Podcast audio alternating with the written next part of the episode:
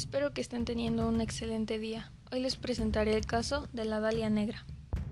Su nombre real es Elizabeth Short, nacida el 29 de julio de 1924.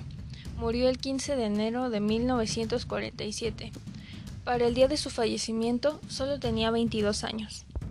Para entrar en contexto, debemos saber que su padre fue desempleado y quedando en la pobreza extrema, decidió fingir su suicidio sin que nadie lo supiera.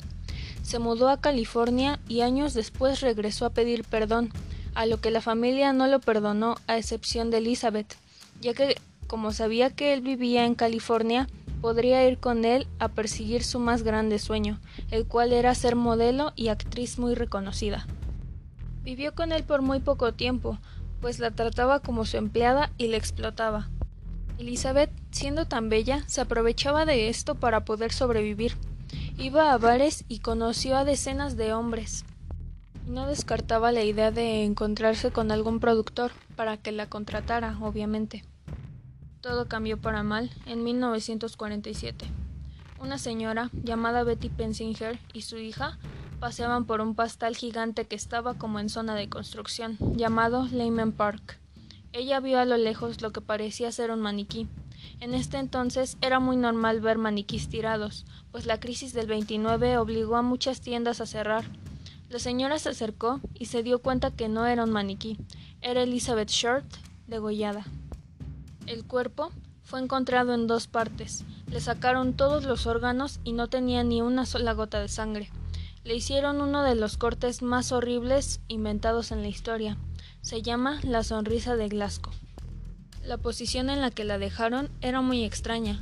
Los codos estaban doblados en ángulo recto. Le cortaron el vientre, le cortaron también una parte del muslo que fue introducido en su vagina. Le fracturaron las piernas con un bate, al igual que la cabeza. Fue asfixiada y llena de marcas de cuerdas en sus muñecas brazos y piernas, lo que indica que había estado capturada días antes.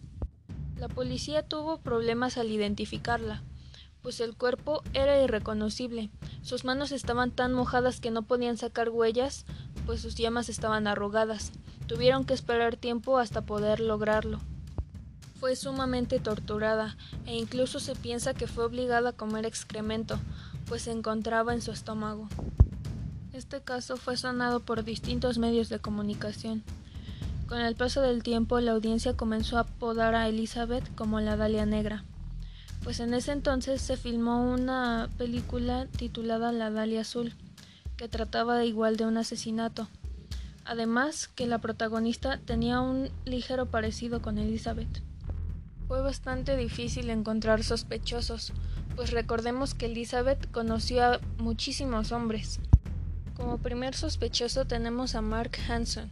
Se sospecha que él fue el último hombre que la vio con vida, pero después de varias investigaciones se comprobó que él era totalmente inocente. Ahora comienza lo interesante. El dichoso asesino llamó a un periódico a burlarse de que ellos no eran capaces de descubrirlo. Él mandó pruebas al periódico. Este caso fue un rotundo fracaso, pues como los medios de comunicación también estaban involucrados, saturaron información. Ya no se sabía qué era verdad y qué era falso. Perdieron el tiempo y también se perdieron bastantes pistas. Tiempo después, un hombre llamado Steve Hodo dice que su padre fue el culpable, ya que él era médico. Y recordemos que los cortes que le hicieron a Elizabeth Short fueron tan precisos que tendría que ver con alguien que fuera médico en esa época. En 1999 descubrió un álbum de fotos.